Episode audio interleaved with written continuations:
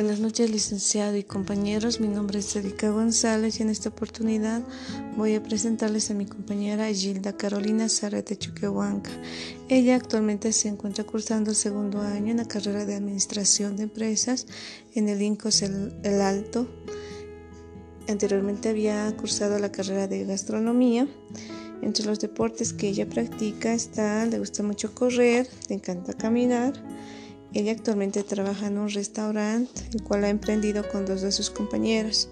En lo futuro ella quiere realizar su propio emprendimiento en la creación de una cafetería pastelería. Muchas gracias.